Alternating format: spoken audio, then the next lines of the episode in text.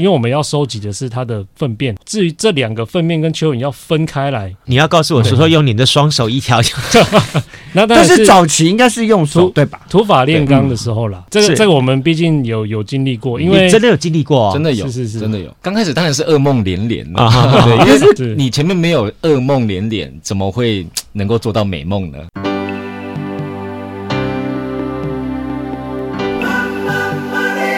欢迎收听《南方生活》。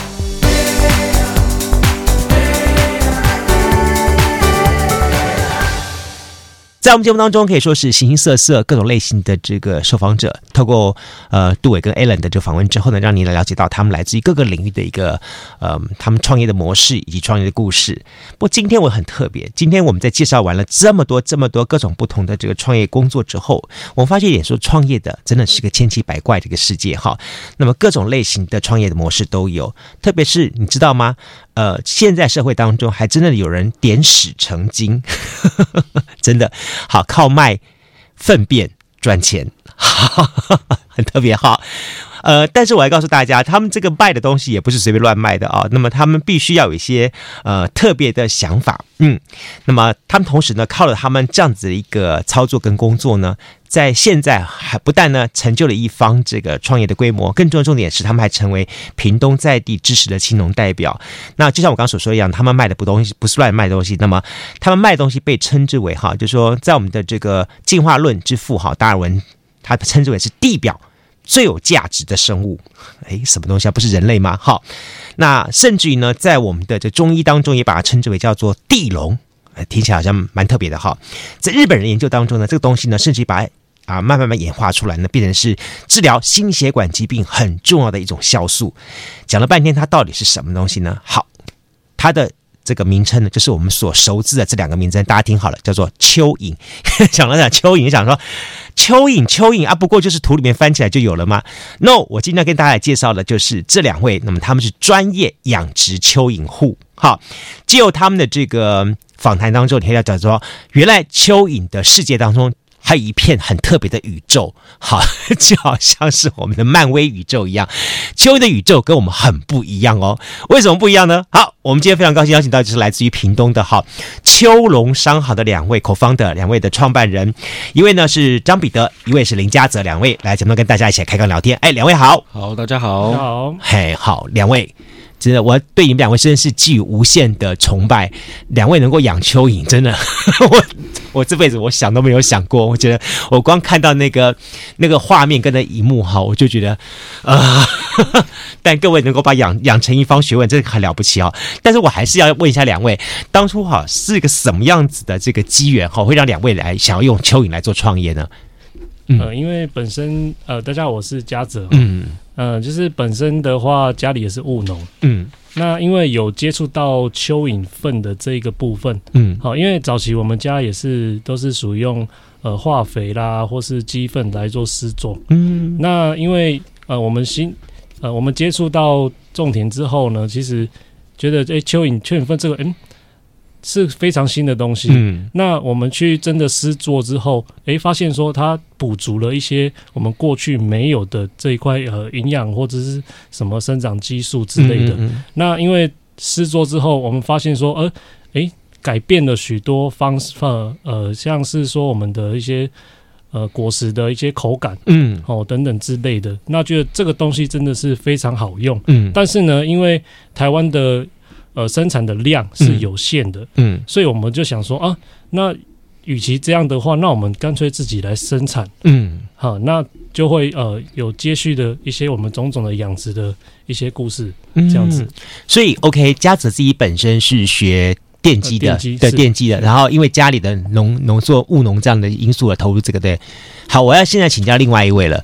好，真的跟这个他八竿子打不到一块，全从从头到尾全身上下完全看不出一点跟农有关的，一副就是金融业界过来的。彼得来告诉我，那你有什么机缘，怎么会想到跟嘉泽一块来共同创业呢？然后来做这个工作呢？好，各位听众大家好，我是彼得。嗯，那主要来讲，我是看到内地那边，嗯，那他们养蚯蚓的。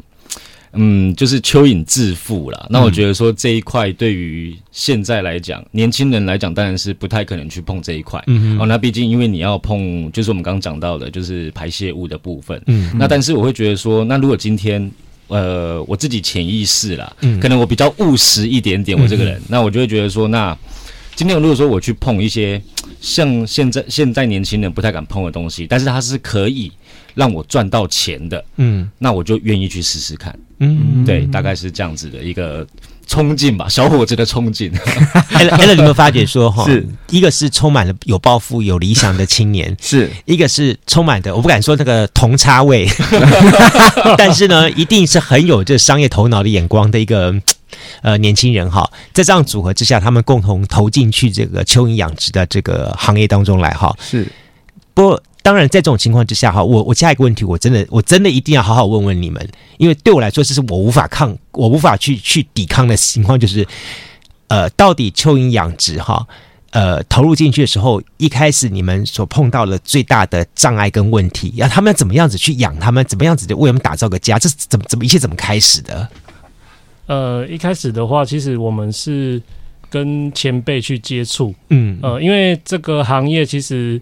在台湾其实已经有数十年的历史，嗯，呃、所以不是现在才养而已，是是是，哦，早就开始就有了，嗯、呃，是。当初当初的话，呃，蚯蚓养殖是呃从外国进口进来，嗯哼，然后去可能要给一些养殖青蛙或蟾蜍的这些养殖业者做。做他们的饲料啊、哦，是什么牛蛙啦那些东西，是是是对对对哈、呃。那当然还是有很多方面了，那这是我知道的一个区块。嗯嗯嗯。那之后呢，就是演变说，他们当然还也有他们的排泄物。嗯。那这些东西要去哪里呢？嗯。好、哦，它就是施作于我们的农作呃农作物里面、农田里面。嗯。让这些植物去吸收。嗯。对，因为。这个这个区块的话，本来就是大自然的产物。嗯嗯嗯。那植物在吸收又非常好。嗯。所以这个区块呢，就是说，哦，我们一直延续到现在。嗯。好，那演变可能可能它可以不但是说可以可以做成饲料。嗯。那也可以去供应给大自然。嗯。这一点我要跟大家来讲，但 Allen 你知道吗？就说哈，蚯蚓其实跟我们人类很像。对，就是在我们来说，我们觉得说啊，蚯蚓嘛，就是蚯蚓的长那个样子嘛，就是我们小时候把土里面翻起来一条一条的东西，就推了那个东西。然后呢，但你知道吗？事实上，哈，蚯蚓在各个国家，它们有不同的国籍身份。嗯哼。好，比方说台湾最早的话，可能是什么黑蚯蚓跟一些红蚯蚓什么之类的东西，我们可能认为它是蚯蚓这样东西。嗯。可是后来我才知道，说全世界好像有三千多种蚯蚓。哇，这么多！三千多种蚯蚓。然后呢，光台湾目前就有两百多种蚯蚓。是是。而这些蚯蚓呢，有一些是适合在土里面，就咱们户外这样生存；有一些呢，还不能够用人工的方式来养它。所以我要问问一下嘉泽，这个你们饲养的蚯蚓是怎么怎么这个品种怎么挑选？它怎么来的呢？呃，一般的话，呃，这是我们之前的长辈，我们跟他跟他们购买，那他们的阐述是我们这些统称是红蚯蚓啊，就所谓是太平二号，那里面又区分了三种啊，就属于呃欧洲红啦啊，非洲叶啦啊，哦，还有那个印度蓝。那哎，这个都跟有实际上的国度有关系，有没有蒂芙尼蓝呢？呃，只只是说，只是说，这可能是一个。统称，OK。啊、呃，是在，但是这是在在在我们台湾所听到的。嗯、那在国外，可能他们的一些呃称呼又不一样。嗯，是。对对对，是啊，只是说我们就是把它统称一个红蚯蚓。那呃，早期的长辈们，他们都是说这个昂昂糖啊，红虫。有这个我有听过，是是是，对。对。所以这个蚯蚓它自己本身，你们呃。它本身这么这么说好了，我我我也，它就是它可以被饲养的这一种，跟我们在台湾外面土里面挖的基本上是两款不同的东西。啊，是。对。哦，是因为我们早期的像我我们田里那种黑蚯蚓啊，哦，那个就是常见我们在呃可能一些钓具店啊，大家会有一盒一盒的，对对对对对，供大家钓鱼钓鱼用的那一对，那我们养的是红蚯蚓，这个比较适合去人去饲养，是。哈，如果它你把它丢到大自然里面，它只要是没有东西吃，好，它可能就已经没办法存活，因为它它就是需要我们人去喂养。对，这是这是我们自己养殖的一些经验呐。但是呃，我觉得也先让听众大概知道一下，就是说，因为一开始杜哥在丢这个题目的时候，我也蛮好奇的，就是说蚯蚓它这个东西怎么把它变成是商机嘛，对不对？那刚才两位都有提到的一件事情，就是就杜哥有讲出来点石成金嘛，所以是那个米田共，对，所以呃，可不可以让我们听众大概先知道一下，就是说，嗯、呃，像你们养的这个所谓的红蚯蚓，它到底有哪些的东西是可以？呃，对你们产生产值的？第一个部分是呃，第一个部分就是呃，属于就是回归大自然的它的粪便，嗯，卖蚯蚓粪便，嘿，是就是它蚯蚓的一个排泄物。啊，哦、对对对，那所以它排泄物是说就取代现在的农药吗？还是？呃，是是没有取代的部分，就、啊、是说呃。可以补足一些肥料，比如说哦是肥料，对，比如说我们土土壤的一些有机质，OK，哦，对对，这个是这个是本来就是要靠一些天然的东西去补充的，对对对对。对啊，我们如果我们是用化肥的话，嗯，好，这当然化肥有它的好处，嗯，好，当然各个方面。如果要补足的话，啊，要全方位，当然就是需要很多的层面的东西。那蚯蚓粪就是可能其中一种。就以前来说哈，我们都用什么鸡粪啦，或者什么什么之类的，对，去增加这个土壤的腐这个这个腐殖质，或者增加它的养养分也原料的部分。就刚刚好像嘉泽也是说，他们家最早也是这样方式，但后来就是会想要用蚯蚓粪来取代这种东西。但蚯蚓粪跟那些基质原料最大不同点就是，基质原料放下去它会一股臭味。哎，对，嗨，以以前我我我有印象很深刻，就是种莲雾的人哈，或者经过什么样，他们只要一铺那个鸡粪的话，哇，那那段时间你会受不了。那个那个，讲到这个，我会突然想到，有时候清晨的时候，如果在街道里面，哈，也是会闻到一股非常强烈的那个味道。然后我问人家，人家说那也是肥料的味道。是，嗯，对对对对，是这样这样情况。但是用蚯蚓粪好像就没有这种问题的产生了哈，它没没潮安内哈。对，因为因为蚯蚓蚯蚓它本身的消化系统很特别，嗯，好，那它有它体内有一些。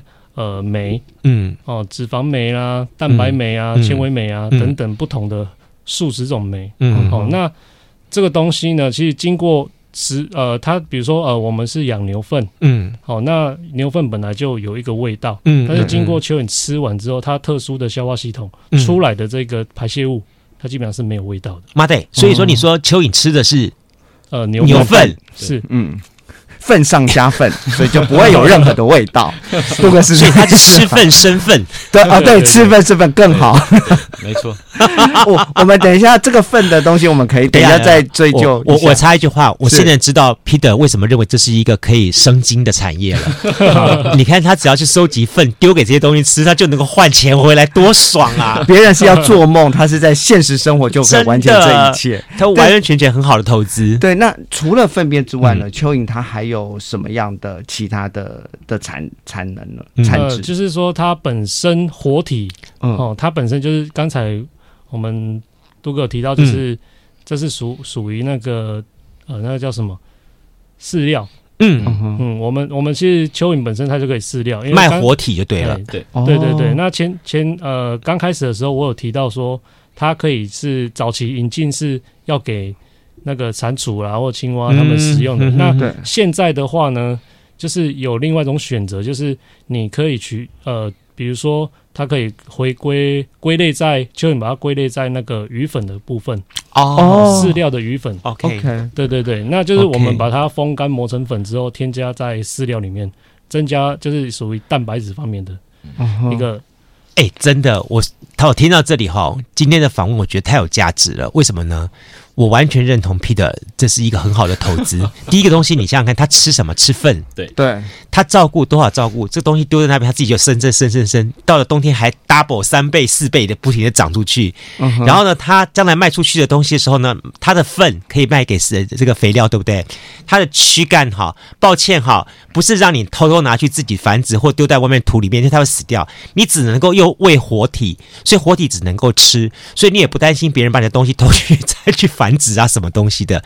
它完全是一个 OK 的 circle 循环的投资，很棒。我只是突然在想一件事，是说，如果它大便的产值这么高的话，哈呃，它是有一个生命的周期嘛？例如说，就是像像呃宠物，大概就是十五二十年。就是我我的意思是说，因为。呃，蚯蚓能活多久了？对，然后它因为它可以一直大便呢，还是说它大便的时间没有办法？通常的话，这个访问真的很特别。他一直大便，他本来吃东西就大便嘛。对啊，可是他的呃，我指的是他的循环嘛。如因为我的想法是这样，如果他的大便的的产值是比较高的话，我可能不会把它先磨，我一定会让它一直大下去啊，因为它的胃肠很好啊。而且可以一直产生。那我们先问一下好了，说，呃，这个蚯蚓的生命好大概多久？呃，资料显示是说大概四五年。如果四到五年，对我们人工养殖的部分，你你你有好好的对它，大概可以那么久。那它多久大一次便？呃，基本上它是属于二十四小时都在吃。你看多好的投资。对啊，你假设以大创业家过去的的访问的角度来看的话，我是舍不得让他们磨成鱼饲料，就是毛起来让他们吃，然后一直大便，对不对？然后就 没有，有时候也是还要看一下，也许也也许他的投资报或者做某种程度的控制。对啦，对，因为我想说，应该是比方说，在一个就像我们养鸡鸭一样，它在一个空间当中，它最多只能养多少的鸡鸭？是，如果你过多的话，它可能会造成它自己的反噬，对，就反而不好了。所以我想，应该是他们有这个问题吗？你是说一个固定空间大概能够养多少的蚯蚓这样的问题？哦，会会会，也是会嘛？它也是有密度问题哦，密度对对对对对对，因为你你太高密度，它一样会跑出来哦。所以它它呃，其实有一个蛮特别的，就是长辈呃前辈们之之前都有跟我提过，说就是老的会先出来啊，年长的蚯蚓会跑出来。如果你密度太高啊，对，被赶出来，对啊，就是它它会留小的在里面，它会让年轻人活着。因为出来就很容易被 虫鸟给叼走了。对，它的它的出来可以，因为我们是广播，可能没有画面，所以对，呃，它怎么掉出来？它是有一个一片的呃土壤，然后上面都是蚯蚓，上面都是 老蚯蚓。我想上这个画面，我就觉得很可怕。然后再来，所以我很佩服他们两位。但是您指的是说，如果密度很高，他们一直在自我繁殖嘛？啊，如果过高的时候，老的蚯蚓它就会浮到土壤的上面，这样子嘛？呃。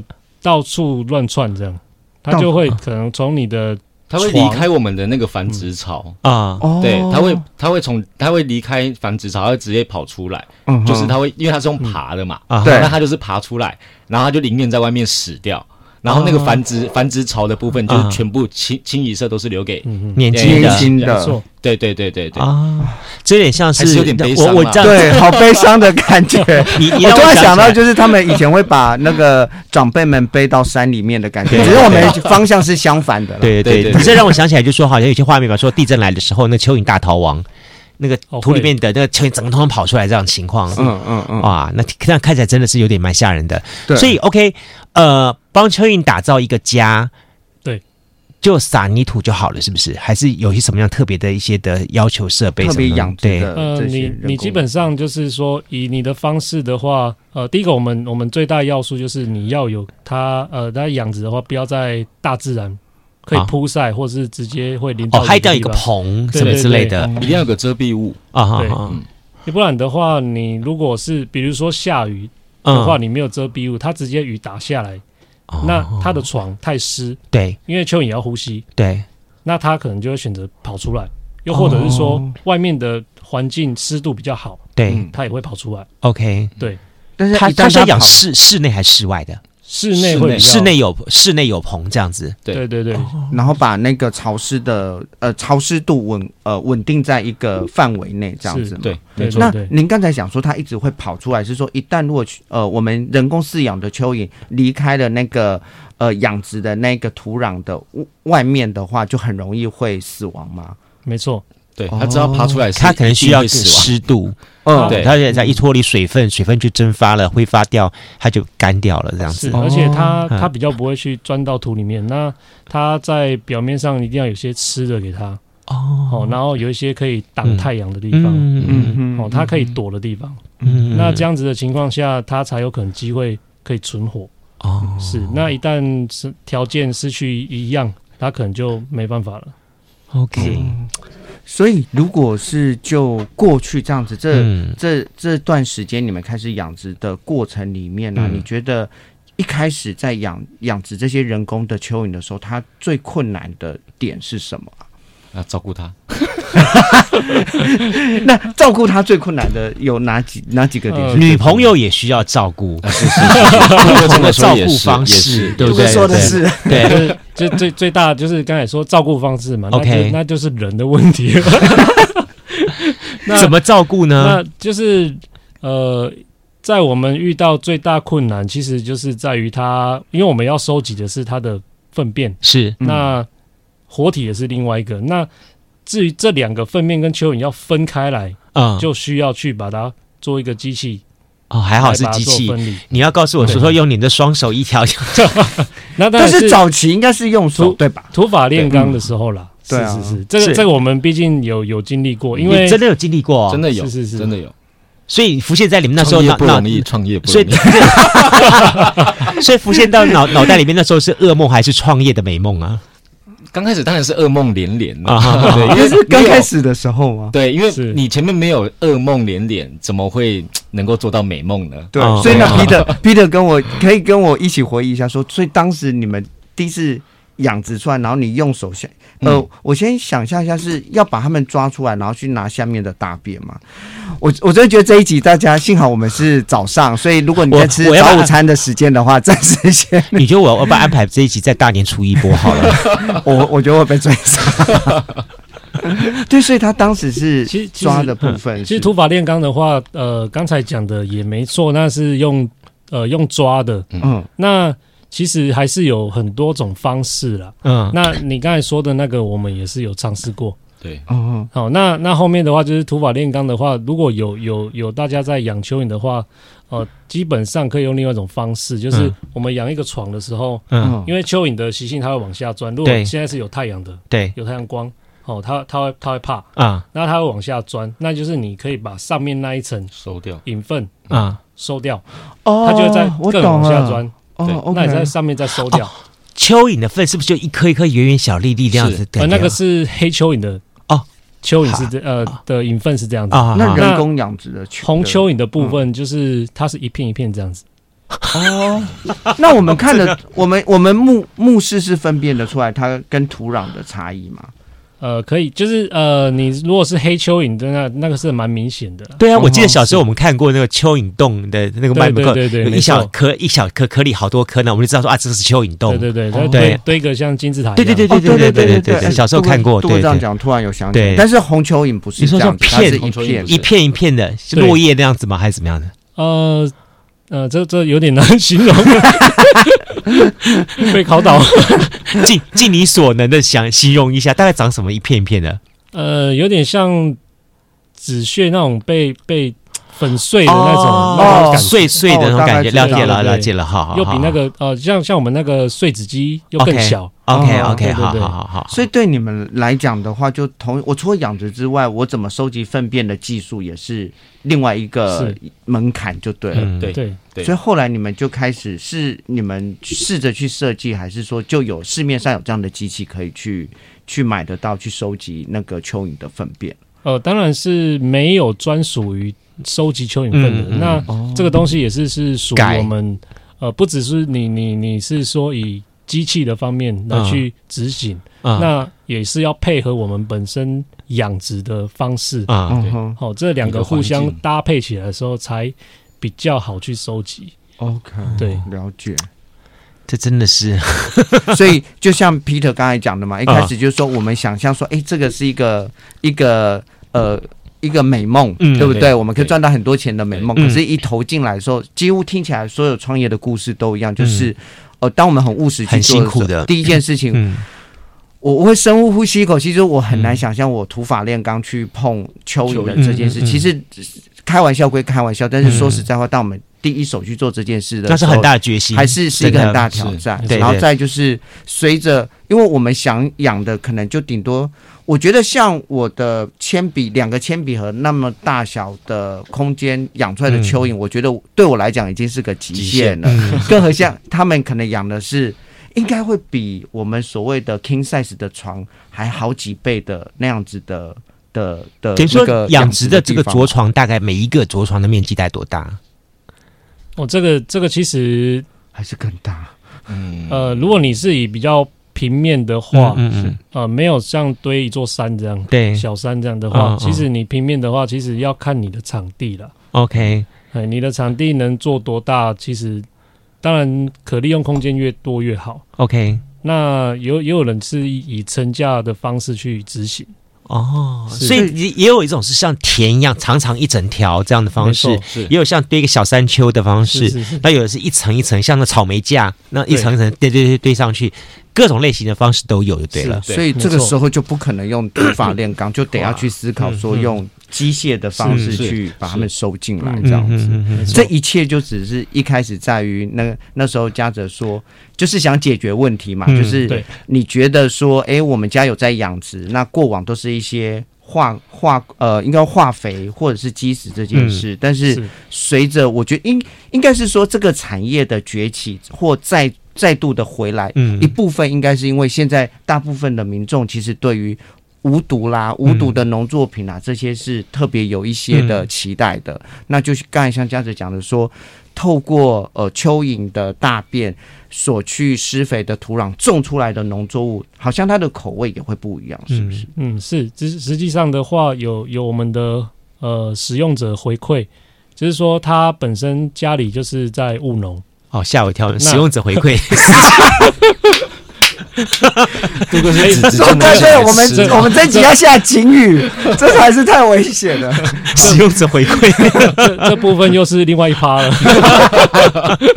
好，所以他使用者他的农作物的回馈，是因为因为以以过往的话，他们他们家也是呃整个家族都是在务农，啊哈，那他本身年轻人出来的话，他就跟我一样，他会想要去尝试新的东西，了解，然后使用的之后，他们家的人是在吃吃这个年轻人的东西的时候，他们知道哦，怎么会吃到他们以前原来已经忘记的味道？哦，食物的原味了哈完逼真的是这样意思。是是。是。哦。我还记得之前我们有有一位访宾提到，就是风味，嗯就是其实现在有很多东西吃起来很好吃，嗯。可是它好像很甜，嗯但是好像少了原本那个番茄味。对那个风味。今天呢很特别，今天邀请到了这一组的 co-founder 呢，他们嗯带给大家一个 很特别的养殖的这个对象，叫做蚯蚓。呃，在我们的过去当中，一直都认为是蚯蚓，它是来自于大自然的，但现在才知道说，哦，其实早在台湾早就有人在开始用人工的方式，那么提供蚯蚓的养殖，那不只是供应好，那比方说鸡鸭了这样的生物，或者养鱼啊这样生物的这个繁殖，好增加饲料。那在另一方面呢，它可能它们的产生粪便呢，也可以应用在很多很多方面。这真的是一堂哈，今天我们不只是看听这个创业故事、创业模式，更重要重点是一场一场叫做蚯蚓应用学。啊，非常多东西，真的，真的，真的，真的是今天是完完完全全的大开二戒哈！真的。尤其是有人要尝清肠清肠蚯蚓粪啊，没有啦，开玩笑哈。但哎，我们刚刚讲了很多哈，这些东西蚯蚓各种类型的东西哈，我我会想想请教一下嘉泽跟 Peter 哈，在你们在饲养这个呃蚯蚓的过程当中，什么对你们来说是最大的挑战？因为我刚才你听起来说，似乎把蚯蚓捞起来清蚯蚓粪，对不对？已经是很像呼吸一样的简单了。而且乍听之下会让我们的这些乍听啦，乍听的感觉会觉得说，好像它介入的门槛没有那么的高，哦但是真的是这样吗？啊、有有没有什么让你们印象深刻的一些挑战跟回忆？嗯，那当然是处理这个帮蚯蚓跟蚯蚓粪啊、分开的这个真的是噩梦了。因为因为早期我们是真的是土法炼钢啊在，用手在在过筛，嗯。是是是。哦。那当然有非常多种方法。那因为你蚯蚓的话会繁殖嘛，对。那越养越多的情况下，量越来越多。对。那当然我们不可能一直用人工的方式去把啊它做分离。啊，嗯。那可见我们一定要去设计一套机械对。来做处理。啊。好，那这样子的话，呃，根据人人工的那个呃介入之后，我们再加上机器，啊，那才能再更大的规模化。嗯。OK 是，好。就把产产量可以把它量化这件事。对，是因为因为本身的话，呃，早期的土法炼钢，那加上一些养殖的方式，啊。可能会以呃量的部分的话会比较少。那后续的话做改良之后，那这个量就会变得非常呃可观。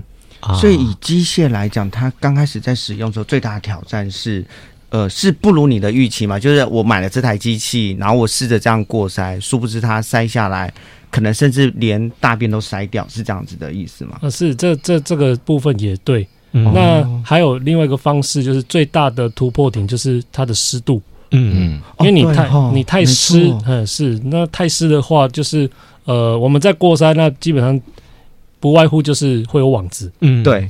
哦，孔径的大小先不、嗯、先不谈。嗯，那它的最大因素湿度嘛、嗯，那你如果太小的洞，嗯，或者是不管是多大网，你还是会有粘住的。嗯，对，问题，嗯。嗯，嗯，我刚才就想到这个湿度的那个问题，是，是没错、嗯。那一黏住的话，那这个东西我们还是就是后续要去克服的，嗯。嗯，当然就是要配合我们更多的因素，和我们的诗作的 SOP，嗯，去做一个改良，嗯，对，嗯嗯，Peter，虽然你的这个。呃，在投入这个行业当中来说的话，你根本跟这个八竿打不到。但是因为你看到了它的商机所在，对，但你也投入了。但投入之后都没有让你打退堂鼓的时候吗？比方说有没有经历过什么事情让你觉得说哇，这个东西还能再继续做下去吗？嗯，目前的话，啊、当然还是有，因为变成是说。呃，蚯蚓粪这个东西，当然我们刚刚有提到，这个东西当然是好的。嗯，但是如果说以比较年长者的，呃，我们不要讲老辈，就是前辈来讲的话，嗯，那。这个东西他会觉得说，呃，因为我们我们做的东西当然是纯有机的，嗯，那相对的，我们讲现实面，因为我刚我刚刚有自我介绍，我是一个比较物质的人，对，那价格部分来说，我们相对会比较高一点点，对对对对，那这个东西的话，变成说我们还是要靠推广或者是说行销部分，嗯，对，那就是让呃台湾的。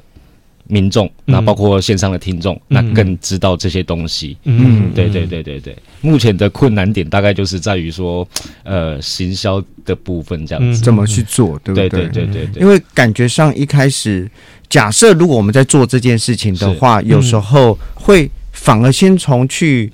教育终端的消费者，嗯，然后从终端消费者那边返回来去跟，例如像农作的这些朋友啊，然后进而去提出可能他们的需求或期待，是，然后。我就想象一件事情啊，假设我们现在听众这些朋友，我们可能哪天去跟小农在购买一些呃农作的时候，我们还跟他提到说，哎、欸，其实我有听过有一个呃肥料，它其实非常的有机，是秋一份的时候，其实慢慢的我们就有可能会去影响到真正在做农作的这些的伙伴，嗯、这可能是 Peter 现在想要做的事情。对，没错，没错。嗯，哎、欸，不过当然就像是我们养殖业一样啊、哦，养殖业有可能比方说碰到寒害或碰到什么情况，就是一吃。完蛋，好，或者是说，OK，一个病虫害的时候呢，然后就整个的胶原、整个的果园全部挂掉，这样情况是养蚯蚓也会碰到这种情况吗？有，其实有，真的有，也会有有一年的寒流啦。那蚯蚓不是越冷它越高兴吗？像其实梅花越冷越开花这样感觉？其实它还是有一个温湿度的一个。怎么讲？就是一个温度的 range 的控制，uh 对，它才有办法存活。Uh. 那我我记得有一年印象蛮深刻的，它是呃一波霸王级寒流。Uh. 对，uh. 那在那天晚上，uh. 我跟我的伙伴就是嘉泽，uh. 那我们两个真的是留守。Uh. 留守，是留守在公司，是带着你的棉被，然后跟蚯蚓这样子一起一起过冬吗？真的，一一起点一个灯在那边，真的真的真的，搞得像搞得像野营一样，像在养鸡一样吗？可能还唱个歌，有没有像以前的萤火这样？所以那次很严重吗？那次真的非常严重，因为有呃，我们就不方便讲谁，但是就是如果说以同业来讲，真的是有人他就是我讲台语好，就是龟龟壳变体。哎呦，哇，那很惨烈，在一个晚上而已。对，他真的是、哦、一晚上心血全部都没了。对，是是是是，是。那我现在回想起来，真的是，所以那时候你现在是虽然是笑笑的讲、哦，那时候你们心中应该非常忐忑吧？非常忐忑，真的跟大陆那首歌一样。请问一下，那一晚上你们怎么过？你用什么方法跟他们一起过啊？对啊。嗯，尽可能拉高温度吗？像养鸡养鸭一样，然后加温什么什么？就是我们时不时的要去看一下它的那个，我们帮他做的那个繁殖床的那个动态。啊嗯嗯，对，因为怕说它可能外面，因为说白话，外面可能对他们来讲可能比较舒适。对对，那刚刚就是以上，对我我的伙伴家泽有提到，他外面比较舒适的话，他就不会想要乖乖待在家里。哦，他想要出来玩。哦，OK OK，那他出来玩的话，就会面临到就是他可能会死亡的风险，马上冻死。对，就叫他回土里面就对了，不要跑到外面来。对我跟阿德就是要一直跟他们训话，你乖乖在家里。对对对对，目前这个是让我印象比较真的很深刻的。所以那一夜未眠就是对对，我们大概在公司待了两天一夜吧。哇，对对，就为了照顾那些钱。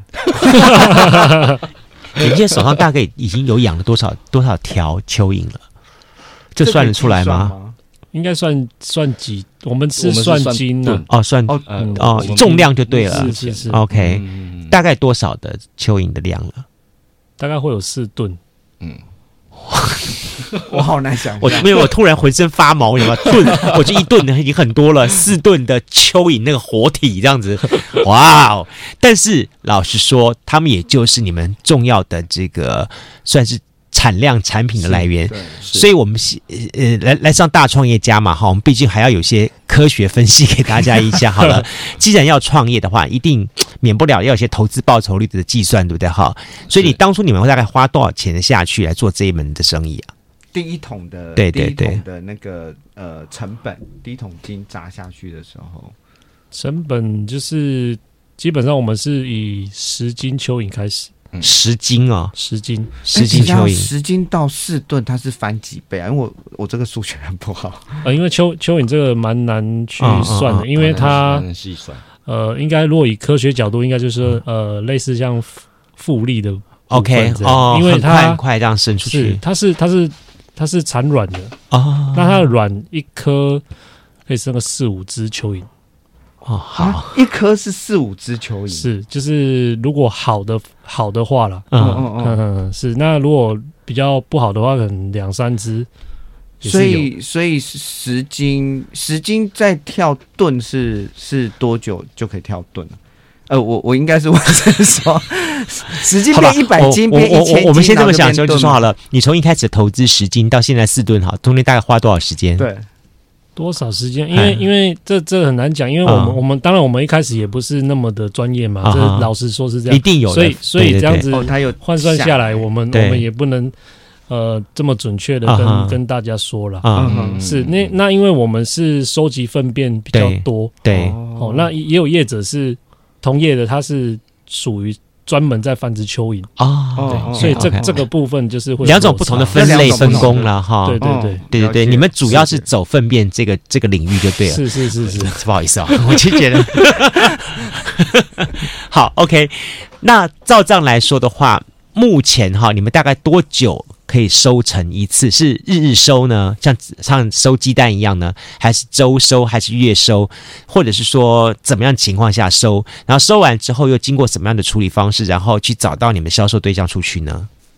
呃，不，目前就是我们几乎每天都有在收了，每天收。嗯、是是是。那呃，当然我们是会不太一样的是，我们会让它吃的更纯啊。嗯不会说哦，今天更纯的牛粪，呃，蚯蚓粪啊，蚯蚓粪，让让它吃可以吃的更纯一点，就是几乎都是蚯蚓粪。对，蚯蚓吃蚯蚓粪哦，啊，没有，不是是收收的时候在收蚯蚓粪的，因为毕竟是过筛嘛，对对对对对对对，所以那个筛还是会有误差值的问题。好，他们应该是追求那个纯度。OK，嗯，好，那这种东西一呃去销售出去，然后我们找到销售对象。嗯，你刚才讲说，像这样蚯蚓粪的话，应用在农作比较多嘛，哈。对，刚刚你提到说，它也可以用在养鸡、养鸭这个地方哦。啊，是是，就是说，就是刚才提到有呃活体的部分啊。那当然要以以那个买方的话，它本身的养殖方式啊去定啊。是，如果是一般的话，我们都是以蚯蚓去风干啊，然后磨成粉啊，然后添加类似，它是归类在鱼粉的部分。啊，然后进去饲料，蛋白质了哈，让让那个呃鸡啊鸭什么去吃，然后他们的排泄物就不会那么的臭，对不对？就会就会改善他们那个味道的问题。呃，如果是要改善它的粪便的话，可能就是以以它呃蚯蚓粪去铺床啊，会比较适用。我觉得蚯蚓粪去铺床，嗯，因为因为你如果是。呃，饲料的部分不可能全部是蚯蚓粪啊，蚯蚯蚯蚓的活体啊，嗯嗯。嗯，是不好意思，刚才讲错，就是蚯蚓的活体。那那这个量那么大的情况下，不可能全部嘛。嗯，所以我们可以去就一是说用用那个蚯蚓粪去做打底的部分。OK，哦，做做基础。哎，什么蚯蚓粪？突然发觉蚯蚓它真的都是宝哎。对啊，难怪他们说叫它叫黑金。对啊，而且它从出生之后，对，源源不断的创造黄金出来，每天都有黄金啊。对啊，然后等它等它走了之后，它的身体还可以还可以磨成粉，可以再做其他的用途。对啊，对，所以这样子，当时你们多久就有回收你们的第一桶金啦？嗯，这要请教一下我们财 财财务金融大师了。金融大师。对对。目前的话算是还在努力中了因为相对的我们呃刚刚我的伙伴有家长有提到因为它是复利的一个对一个怎么讲一个循环。就养殖的过程是复利的。对对对对那我们变说呃环境只有这样子就是我们的公司公司目前是只有这样子但是我们我们我们接下来我们会去想说诶那他的呃怎么讲？它的那个量越来越大，嗯、那我们要怎么样去让去？就是第一，我们会去想到说要怎么样去节省我们人力成本。嗯，那相对来讲的话，我们会呃经费部分，我们会比较花费在重在机器上。嗯，对，就比如说我们可能原本买。可能呃几公分的小机器好了，嗯，那像现在的状态的话是没有办法用那个几公分的小机器吃得下来。对对对对，嗯、没错没错。所以目前的话就是还在努力当中啦。嗯嗯，对对对对。但是回本部分的话是有大概五十 percent 左右。这样多久的时间呢、啊？大概三年左右。那也快快，很快，很快。因为我们我们前期用手抓那个土法炼钢也要算一下。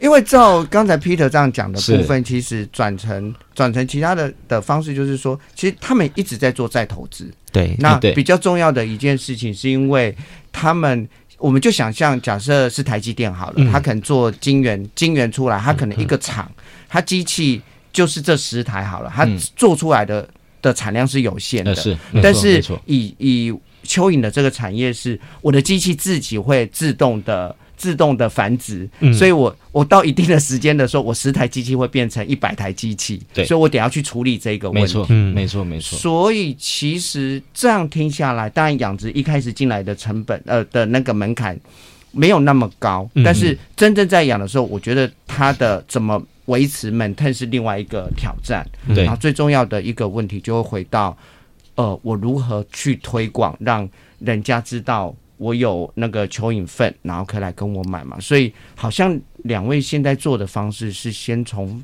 因为我一开始想是 B to B，所以我觉得好像粉专。不是可能第一时间可以用得到的工具，但是好像你们是一开始先用粉砖这个方式开始去接触你们的潜在客户。对，像粉砖或者是虾皮部分，那我们也是有做经营。那其实，嗯、呃，这样讲好了，因为我们毕竟是主打农业这一块，嗯，是对。那所以说有很多农友。那都是帮我们转介绍，再转介绍。哦，对对对对对对，像比如说，可能像呃，有我们比如说我们配合的是茶叶的嗯农友，那他帮我们介绍，好，就比如说像南投那边的，那他帮我们介绍的是可能菜农，那菜农呢帮我们转介绍的可能又是果农。嗯，对对对对对对对。哎，那不错啊，我觉得另外一个部分是透过这个。这样子的方式也可以见识，呃，接接触到各式各样不同生产对那个农作生产的一些伙伴。其实这是好的，为什么？就是台湾这些年也在推动所谓精致农产这一块东西。那精致农产的东西，它就不能够再用以往的那样子的操作模式，不管是借有一些化学或什么之类的东西，然后达到大量生产的目的。嗯，那既然强调精致农产，那它东西就是要必须某个程度来说有那种所谓的秋钢。好，搞刚的那个概念在这里面，这样子，所以其实蚯蚓粪，好，在这一块的话是很符合这样子的一个 circle 循环的东西。不，当然一点说说，我们也看到，呃，就像刚刚 Peter 说的一样，说。当初会给他这么大的启发跟作用的话，是来自于相关的报道。比如说大陆，大陆真的是有这样的情况，就是他们大量养殖上亿条什么什么东西这样东西，对，然后创造了一个很庞大的财富帝国。这样，我实在是难以想象说养蚯蚓养到致富这两个字，我会我会把它串联在一起。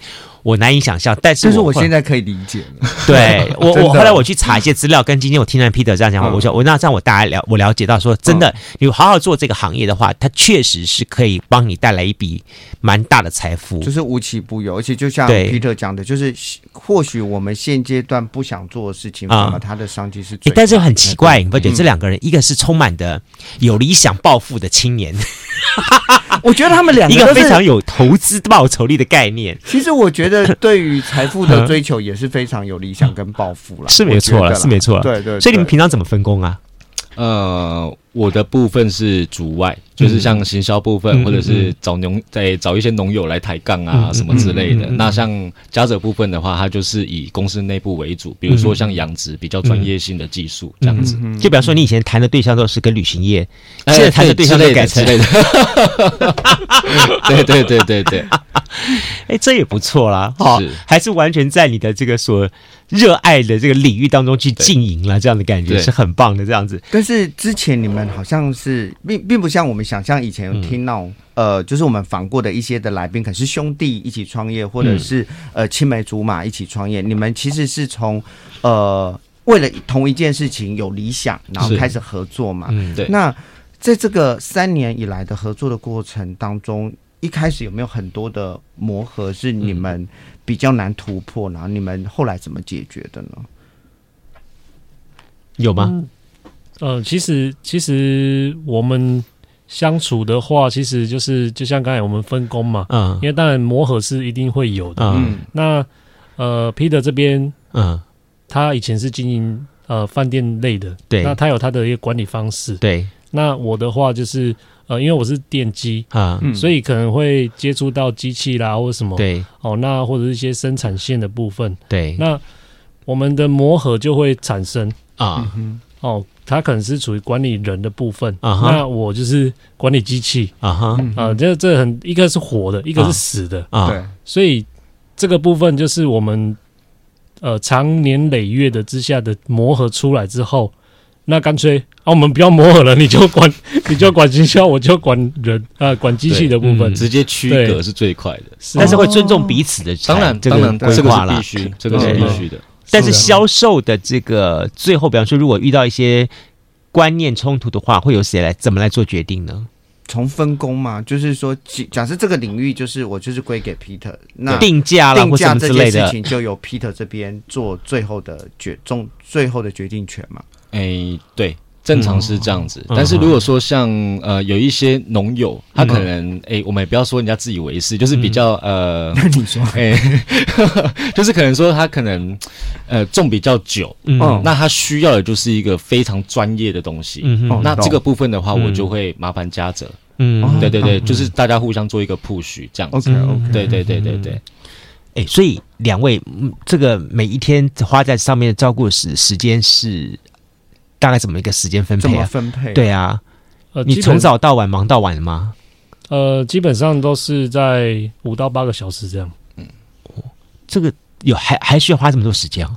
呃，是啊，有是是是，因为你你你，因为人家说，其实呃，我们基本上每一个部分我们都要自己去亲力亲为啊，嗯嗯，所以没有没有说所谓的呃分的那么细了啊啊，对，那。我们要跑客户啊，又要生产啊，然后各个细节都要去讨论。好，所以说花花在这个时间上面是算是蛮也是蛮多的。哎，问一下，就是说你们也是像养殖蚯蚓来说，也会像养殖牛、养殖鸡一样，比方说早上一大早到养到养殖场去，然后把食物撒上去，他们开始吃吃吃吃吃，到然后之后帮他们扫大便，然后扫完大便之后，然后再做什么事情？到了一整天，就他每天是一个固定的一个时间表盘啊，对啊，是有这样子吗？呃，是有，但是最大的区别是你不需要去每天去喂养。哦，嗯，对对对，因为我们做了一个床的话，那基本上整个床都是它的食物。哦，所以它会，你它需要去吃完啊，嗯，之后哦，那可能到了吃完的部分，那个可能需要一些时间了。OK，对，不是说每天都，就算它吃完了，那我们给它一些条件，它还是一样会待在里面。啊哈，对，那就是我们。初期的遇到的一些呃什么事情都要亲力亲为的话，就我们都可以分出时间来，嗯，对，去执行。那最大区别就是像刚才讲，就是不用每天去喂养。啊，对，但是但是 SOP 就是我们还是每天都必须去做啊。不一样的事情。嗯，对，我真的建议你的养殖场哈，应该放音乐。每天放 的 money money money，快点 money，不行，这样他他大便会大不出来。我们要很多，他会大很多大。我们要让我们要让蚯蚓很自然而然的就产出他们的那个黑金。哎，如果说今天哈有人听其他的听众朋友或是年轻人跟听到你们俩今天的故事，觉得好像他们也有点心动，也想来做的话哈，你有没有对他们什么样建议？呃，建议的话，第一个是说，呃，你当然要不怕那个密集恐惧症吗。对，这是最 我过不了这一关，我光这一关我就很难，我过不了这一关。真的，那条件很多啦，那也希望是说，呃，你要有一个不错的场地。嗯嗯，对对对，嗯。当时你们找场地很很大的挑战吗？嗯，算蛮大的挑战。为什么？为什么？因为。嗯，讲现实面，第一个是租金嘛，对，哦，那第二个就是我们会考虑到地区性。啊，对，因为我我今天明明就知道说，像屏东最近的，嗯，哦，养牛养牛养养牛大国的话，大概就是万丹嘛，嗯，那我不可能去挑离万丹太远的，嗯，对，因为这样子的话，变成是，哎，那粪便不够新鲜，对对对对对，然后再来就是，呃，我可能养蚯蚓到处都可以养，但是变成是蚯蚓的食物。怎么来？啊？对对对，所以在找这一诶，在找公司的时候，其实我跟阿哲花了蛮多时间的，这样子。哎，我刚刚突然冒出来一个概念想法哦，嗯，各位如果有那种闲置空间大楼的话，其实很可以哎，欢迎洽谈。对。对啊，闲置空间像什么蚊子馆那个空在那个地方，拿来养蚯蚓多好。可是他还是必须要架一个空间。他用他刚不讲说可以用高架式的吗？所以你们层架式的方式，层架式的方式去养蚯蚓，这样。那这我我的意思是说，这样机器进得进去吗？所以目前的话，我们如果以屏东长治那一场来讲的话，嗯、我们是用地养的啊哈，就是因为它的环境嘛。对对对，对，对，你还是要以环境。去看说，那到底怎么样去饲养。啊？嗯，对，然后再来就是你的动线，然后包括 SOP 部分要怎么样去去做会比较好做。所以像杜哥讲的说，如果有一些就是距离牛粪供应地不远的地方，但它是属于废，也不是讲废弃，就是闲置的大楼的话，你们其实可以用架架层架式的方式搭天车，你刚刚讲的这样方式来进行养殖，这样。子的，哎，蛮好的哈。对啊，而且我觉得。我突然想问的是说，所以长治的那一个原本的蚯蚓，他们就可以移植过去那边去去继续生生殖嘛，对不对？养殖可以，可以。而且现在八八快速道路这么快，牛粪马上送过来，对不对？哎，我突然发觉这真的是一门很好的生意耶。所以你们有有未来有什么样的打算？是说呃，例如说募天使投资人，或者是说像募资平台这样子去扩大你们的。营业吗？嗯，我们的那个嘉泽一直在点头。目前的话，嗯、当然是因为他这个项目，其实我说坦白了，这个项目真的是非常的好，嗯、包括因为他我们其实我们的初衷是。想要救这块土地了，嗯，对，因为怎么说，土地讲这块出来，我还是觉得有点没有什么说服力，是吗？对不对？对 对，我觉得让 Peter 先讲。我觉得嘉泽讲这一块出来，我比较会相信。你要跟我讲说投资报酬率，我比较相信。没有，因为这块土地呢，像我们刚刚呃在在上面的时候，我们就我们就有聊到，因为长期的使用化肥的部分啊，那当然当然，我还是要备注一下化学。不是全部都不好，是。啊，对对对，只是说它那个用量标准来讲的话，以长期我们都是在这块田地上面使用化学的部分，那一段时间之后，其实我们土地是生病的状态，嗯嗯，对，那你久而久之，其实你呃化学的部分你越用就会越重，嗯。对。对，就像我们我们人一样，我每我每天每天吃，呃，就是有点像是说你会造成一个。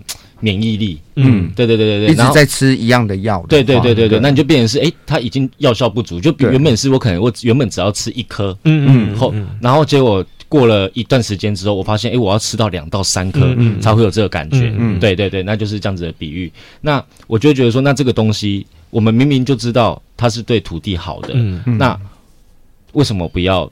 就是我们大家一起努力嘛，嗯，对，那就是让这块土地恢复到它原本健康的样子，嗯，对对，这是我们的期许跟初衷啦，嗯，嗯。对啊，嘉泽呢，你会怎么样看待这个问题？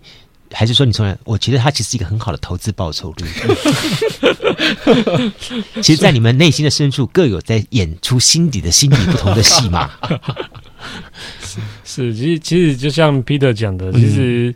呃，土地是需要这一块的一个滋养了。嗯，是那呃各个方面的话，其实蚯蚓本来就是我们所谓土地的清道夫。嗯嗯哦、呃，所有的很很多的有机质呃的东西到土土土了呃什么我们土壤上面的时候，嗯嗯、其实都是需要一些细菌跟一些虫嗯的分解。嗯嗯嗯、那蚯蚓就是属于虫的这个部分。嗯嗯。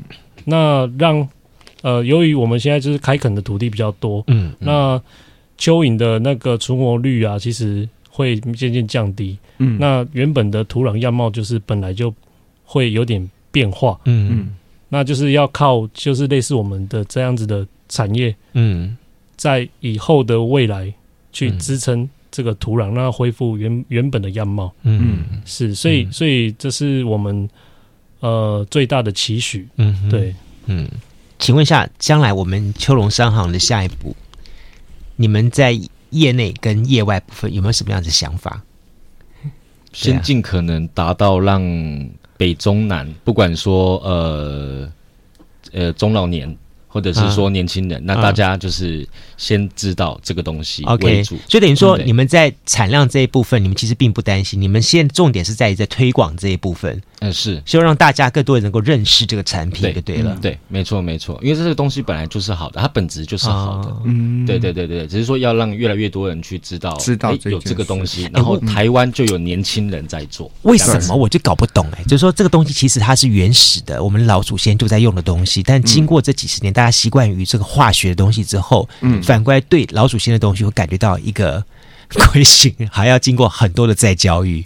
我应该是说，我我揣测啦，哦、就是假设如果我们用一个东西它，它我我举一个例子好了，最快的一个例子就是塑胶袋。啊，哦、就是当我们很习惯呃随手一拿就拿一个塑胶袋可以装很多东西的时候，你突然有一个线索的时候，我相信大家一开始都是不方便的，对对对，所以当然 Peter 一直在开玩笑，因为他看到很多钱啊什么，哦、但我也不否认，我觉得一定有商机，可是其实在在推动这个商机的里面，如果像嘉泽跟 Peter 他们说的，就是。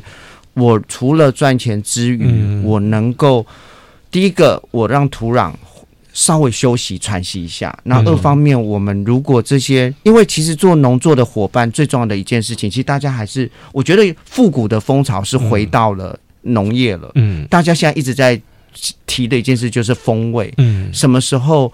呃，我们还是可以部分尝到我们四五十年前，更甚至更早以前的那样子的风味。嗯、我觉得是 Peter 跟嘉泽在努力的一个方向。嗯，对。嗯，今天非常高兴，好，那么邀访到了包含了张彼得跟林嘉泽这两位呢，跟大家聊到了这个很特别的哈，在这新年开始，我们来认识黑金。而且我觉得学到好多东西，哦，是友善土壤，就是土地的一些的知识。对对对，我觉得更重要的重点是让大家脑洞大开。原来的好，原来这么一个东西上面有藏有这么大的一个商机，原来它可以对我们的大地、对我们的农产这么有帮助。嗯，然后我们其实是可以去做这件事情的。嗯，那就像刚刚两位所说的一样，是说除了你可以处于处于到农体去处于开架式这种方式做法，你也可以在一个都市里面。试着去用另外一种的模式去对他去。做一些所谓的养殖，这也是一种不错的方法。或者从我们自己开始，就是去去影响我们周遭的一些的朋友，去跟他们提说：哎、哦哦哦欸，其实你知道有，其实很多人在家庭主妇哈，在家里面就在做这个东西。嗯嗯，然后他们把家里的厨余，嗯嗯，好用这种方式让让自己家养一一一缸子的蚯蚓，把它处理掉，这样子。有人在试着做家庭养殖的方式来进行了。嗯嗯嗯。好，所以不管是所谓的工厂这种大规模的养殖，或者是家庭的方式，这都是对于整个的地球是一个好的一种循环方式。是，希望大家新年伊始，用这种的健康方好的方法呢，来带给我们的地球更好的一个发展。OK，再一次感谢嘉泽，也感谢 Peter 两位来节目当中跟大家分享你们这么棒的一个创业故事跟一个创业模式，谢谢你们，谢谢，谢谢，谢谢。加入南方生活，勇敢选择过生活的开始。欢迎关注南方生活 Spotify，以及按赞留言分享脸书粉丝团。南方生活，我们下次再见。